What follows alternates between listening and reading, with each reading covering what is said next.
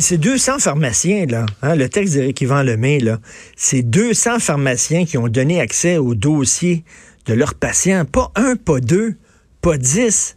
200 pharmaciens qui ont dit il n'y a aucun problème. Nous autres, la confidentialité, on s'en balance. Ce qu'on veut, c'est de l'argent dans nos poches. Incroyable.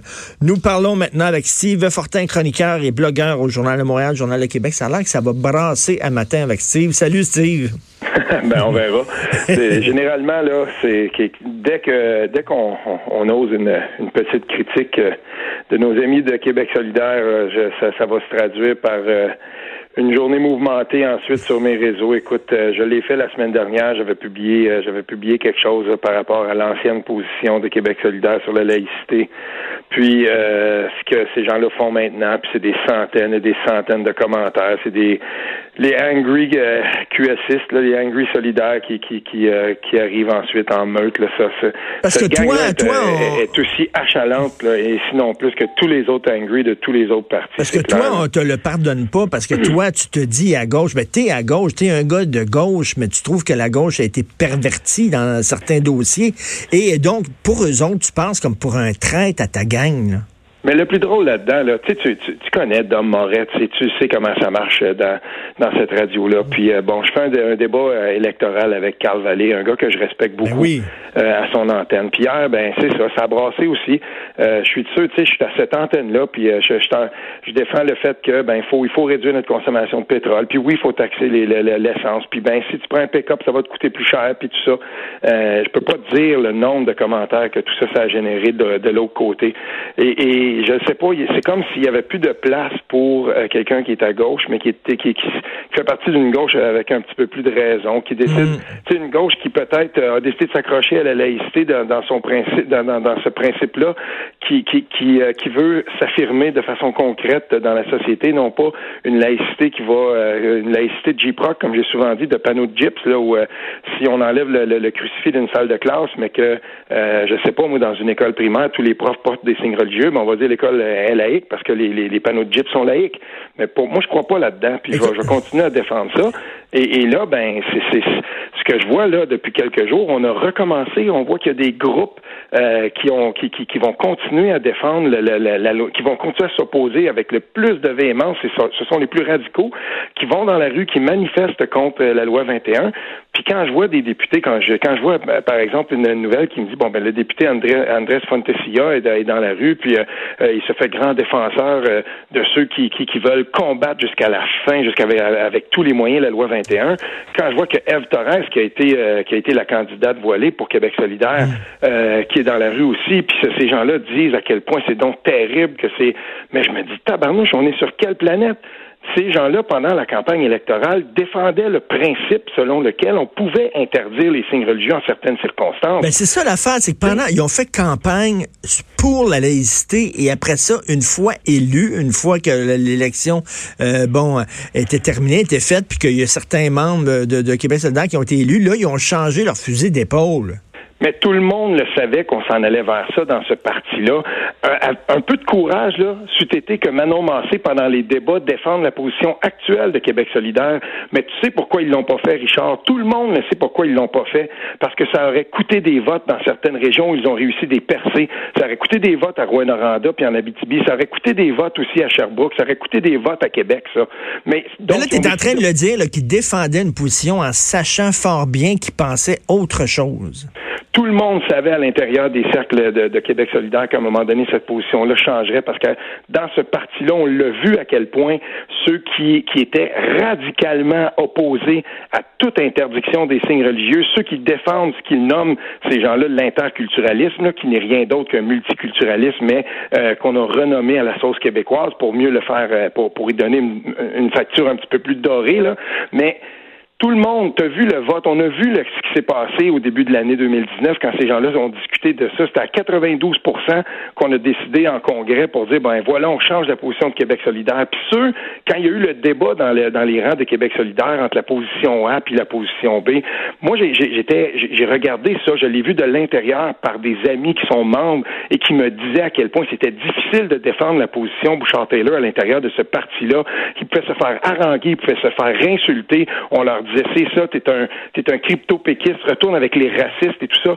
Ça existait ça, et je l'ai vu, et j'ai des tonnes de captures d'écran de gens qui étaient des, des militants justement de ce parti-là, puis qui disaient mais ça n'a pas de bon sens de se faire traiter comme ça, parce qu'ils défendaient, ils osaient défendre la position de leur parti en élection.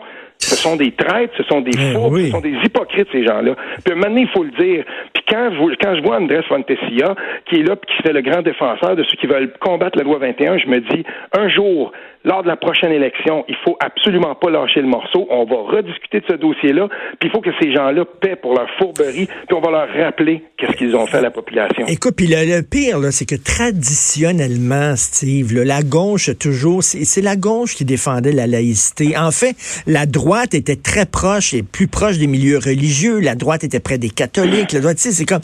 Puis c'était la gauche qui défendait la laïcité. Là, c'est le monde à l'envers. Ben, c'est lors de la dernière campagne électorale, puis quand on a discuté de du projet de loi 21, quand il était encore à l'étape du projet de loi 21, moi je voyais les gens de la conférence des évêques et tout ça, puis qui répétaient exactement le même discours que tout à coup on avait quand on avait changé notre fusil d'épaule chez Québec solidaire, puis je me disais mais on, a complètement perdu la, la, boussole. Euh, je, moi je, je vais continuer, je vais continuer à être de ceux qui euh, qui se rangent par exemple derrière des, des, des, des positions où on, où on, on, on clame ou on milite pour une laïcité un peu plus affirmée. C'est pas normal que dans les cercles de la gauche, tout à coup, euh, on regarde Jamila Benhabib, puis euh, on regarde Leila Leshbet, puis on dit que ces, ces femmes-là, ces femmes musulmanes-là, sont des activistes d'extrême droite. J'ai lu toutes sortes d'affaires absolument délirantes par rapport euh, euh par, sur ces dames-là. Il faut aller sur le blog de Xavier Camus pour voir comment il traite ces femmes-là, comment il traite Jamila Benhabib. Puis tu te dis, ok, c'est, on oublie ça là, ces gens-là ont complètement perdu la carte. On est dans, dans la radicalité mais, la plus complète. Mais, c'est les gens qui ont changé. souvent, les gens me disent, ah, Martineau, euh, je t'aimais quand t'étais à voir, t'étais à gauche, t'as changé. Puis je me dis, ben, c'est parce que la gauche a changé. Tu sais, ta gauche à toi, le Steve, la gauche que tu défends, j'ai aucun problème avec ça. Puis je me reconnais dans cette gauche-là sur plusieurs points. La fin, c'est que c'est la gauche qui a énormément changé, je trouve. Une, une, partie, de la, gauche. Et, et, je, veux, faire attention avec ça parce que dans d'autres contextes, je vais me retrouver dans, dans, dans, des discours qui sont avancés, euh, même chez Québec solidaire. Euh, je veux dire, si je si j'ai des doutes avec avec la façon dont on va parfois traiter de, de, de l'urgence climatique, tu sais, je vais donner un exemple, ok? Dominique Champagne, là, c'est drôle parce que dans la dernière semaine, je l'ai encensé puis je l'ai critiqué. Je l'ai encensé euh, quand c'était le temps, par exemple, de dire, moi, devant des, des, les discours les plus alarmistes, j'étais content que Dominique Champagne dise, hmm. par exemple, on, on, fonde le pacte puis on va s'adresser à tout le monde à la, à la hauteur des moyens que ces gens-là, des petits gestes qu'ils peuvent poser. Et c'est pour ça, par exemple, qu'un euh, Louis Morissette avait décidé, ben moi, j'ai, j'ai pas un style de vie ben ben qui me permet d'être euh, un grand défenseur de l'urgence, clima, de l'urgence climatique. Je l'avais entendu en entrevue, ben il disait, à la hauteur de mes moyens, on va poser des gestes et tout ça. Puis ça avait rassemblé beaucoup de gens. Je trouvais ce discours-là sensé. Mais quand il se présente sur le plateau d'ADS, puis commence à parler de fascisme, puis de dire, euh, euh, je, veux dire, il y avait quelque chose, il y avait mm, comme, mm. il y avait un tel clash à ce moment-là que je me disais, mais OK, on, est où, là? Ça n'a aucun bon sens.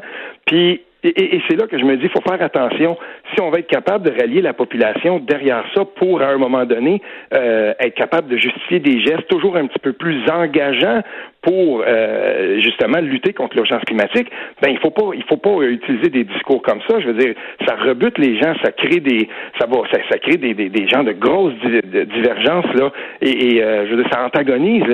Donc moi c'est sûr que euh, à tout prendre, je préférais l'initiative de, de, de, Champagne quand il a dit ben voilà voici un pacte, signez-le puis engagez-vous à faire le plus de gestes possible. Ah non, c'est vraiment, il y, a un dérapage, puis je suis très content que tu aies le courage de les dénoncer en sachant que tu vas avoir une tonne de marde. Écoute, il faut, il faut parler de l'UPAC. Euh, oui. Si on est entre bonnes mains hein, avec l'UPAC. Ah, écoute, j'ai souvent écrit là-dessus, puis euh, à un moment donné, je me suis comme détourné de ça parce que euh, il y a été, euh, il, y a, il y a quelques temps de ça. Puis permets-moi de saluer le courage de quelques personnes avec qui il fut une, une époque où j'écrivais au Huffington Post. Je me souviens d'avoir d'avoir passé sous le radar de Patrick White, qui enseigne maintenant le, journalisme à Tu sais, j'avais passé ça avec Patrick White, avec Jeffrey Dira, qui était le, le rédac dans ce temps-là là-bas. je me souviens, on m'avait on m'avait envoyé de la documentation. Puis là, j'avais dit, ben écoute, on prend une chance on publie ça, puis tu sais, Patrick avait dit oui, on, y va, on publie ça, puis ça valait la peine. et, j'ai beaucoup écrit là-dessus, puis tout à coup, des conversations que j'ai eues avec des gens qui en savaient pas mal plus que moi, même si des fois j'avais des réserves, mais je pense à toutes les conversations que j'ai eues avec Lino Zambito, puis entre autres, mais il y en a eu d'autres, mais lui, il l'a fait à visage, à visage découvert. Je pense à des conversations que j'ai eues avec Annie Trudel aussi, tu sais. Puis je me dis, mais savez-vous quoi? Ces gens-là qu'on a qu'on a traîné dans la boue des fois, ces gens-là qu'on a pointés qu'on a dit, mais voyons donc, ils disent n'importe quoi.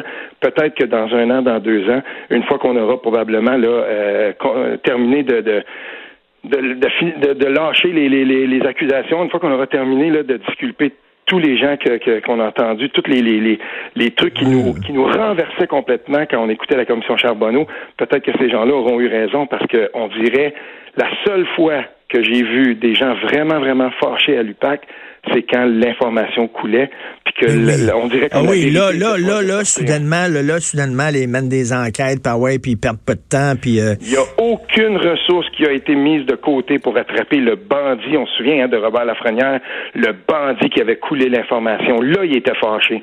Mais je veux dire, qu'est-ce qui se passe avec l'IR, l'enquête l'IR? Qu'est-ce qui se passe avec Machuré?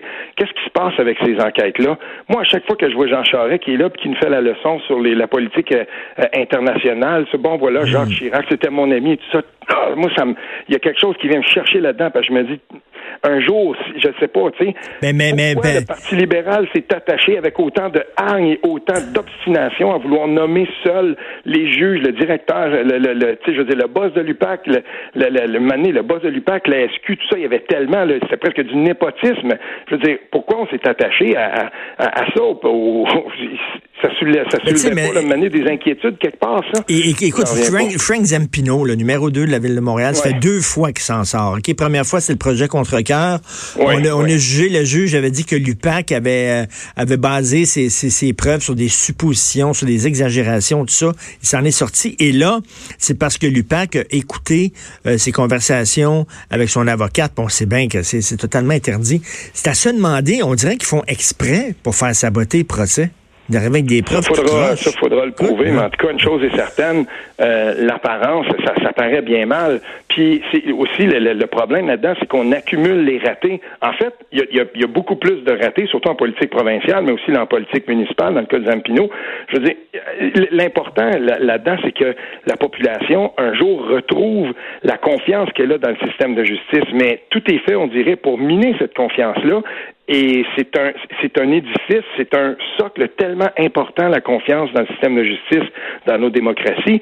Euh, je veux dire, c'est un peu comme la confiance dans les médias. Quand ça, quand ça s'effrite, ça, euh, je veux dire, il, il, y a comme quelque chose qui, qui cloche avec notre démocratie dans son ensemble, on peut pas risquer que la population, à un moment donné, devienne euh, cynique là, euh, au-delà du, du possible de, de, nos institutions de justice. Donc, il faudra faire le ménage, le ménage là-dedans. Je suis d'accord avec ceux qui disent, euh, comme toi, tu l'as fait ce matin, quand j'ai lu ton texte, Richard, je me suis dit, il y a, une affaire là avec laquelle je suis parfaitement d'accord. Si on pense que la loi 21, c'était quelque chose, eh attendez de voir le ménage dans la police, de, faire le ménage dans la police. mais ça, mais ça, là, tout à fait raison. Ça, c'est le prochain gros dossier. Là. Puis là, on s'attend à des résultats de la part de François Legault. Puis ça, là, tu sais, la, la, lune de miel peut peut-être se terminer là. là. Si on voit qu'il ne fait pas grand-chose, euh, les gens vont décrocher.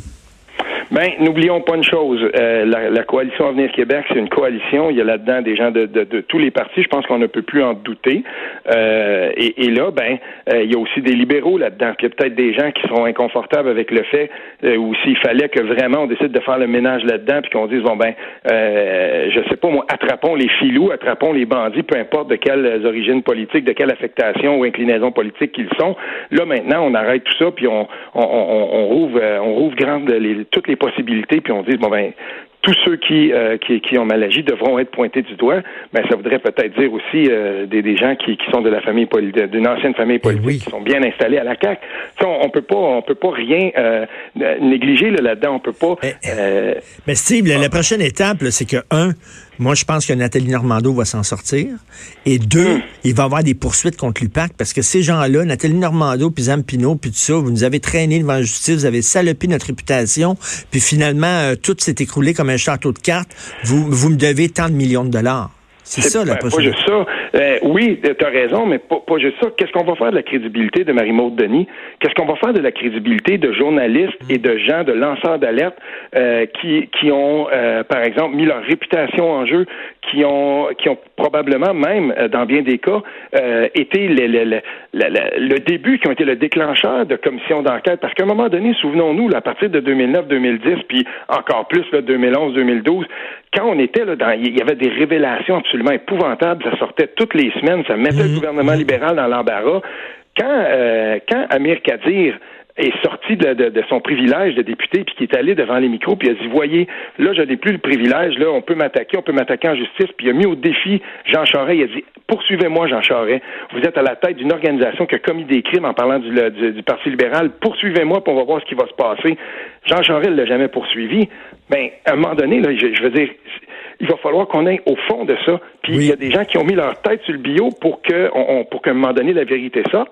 S'il arrive à rien, puis si tous ces gens-là s'en sortent en riant, comme on avait vu une fois la, cette une-là du Journal de Montréal qui m'avait, quand on avait ben sorti le, hein, la mort de rire, puis là, t'avais Jean Charest avec un gros sourire à la première, à la, une du, du Journal de Montréal, puis euh, on, par la petite décidence de Renaud Lachance, mais là, tout à coup, tout le monde se trouvait à une raison de disculper le rapport il y avait encore une fois, on avait, il y a eu un tel cynisme qui m'avait envahi. Ça, c'était voyons. Weird, ça, tu me rappelles ça, la dissidence de Renaud Lachance, c'était weird. Écoute, en, terminant, euh, je veux revenir une petite parenthèse sur la laïcité, parce qu'on a fait beaucoup de cas. Sonia Lebel, elle est allée euh, au Festival Saint-Tite, je pense, puis elle a fait la prière du cowboy. Puis là, les gens ont dit, ça n'a pas de bon sens que la ministre fasse une prière. Voyons donc, sont-tu pour la laïcité ou pas contre la laïcité? T'en penses quoi? Ça t'a-tu choqué, ça? Je, je, je t'avoue, euh, je, vois beaucoup de choses, mais ça, j'avais même pas vu ça. En fait, la euh, prière du cowboy, écoute. Garde, euh, ben, écoute, à, bulle pour point comme ça, je te dirais qu'à titre de ministre, tu sais, moi, je me serais quand même gardé peut-être de à ça. Mais, ben tu sais, y a plus, moi, il n'y a plus rien qui me, qui me surprend dans tout ça parce qu'on mélange beaucoup de choses. Puis euh, n'oublions pas, on va quand même donner une chose aux, opposants à la loi 21. C'est un gruyère, ce truc-là. Mm. Euh, à bien des égards, on a pensé que la CAQ faisait euh, la part belle, par exemple, dans son refus d'inclure les écoles confessionnelles parce qu'on sait que la, la, très grande majorité sont catholiques. Il y a des gens qui ont parlé de, la, de catho-laïcité. J'étais un de mm, ceux-là. Mm, faudra regarder ça à un moment donné parce que oui, on est content que la laïcité ait été inscrite par une loi, mais il faudra un jour euh, rendre cette loi-là plus cohérente parce qu'en ce moment, ben, c'est un gruyère. Tout à fait, tu as tout à fait raison. Écoute, euh, ouvre ton parapluie parce que la marde va tomber, Steve. Merci beaucoup. ben, je suis prête, j'ai un bon parapluie. Merci, Steve Fortin, chroniqueur, blogueur, Journal de Montréal, Journal de Québec.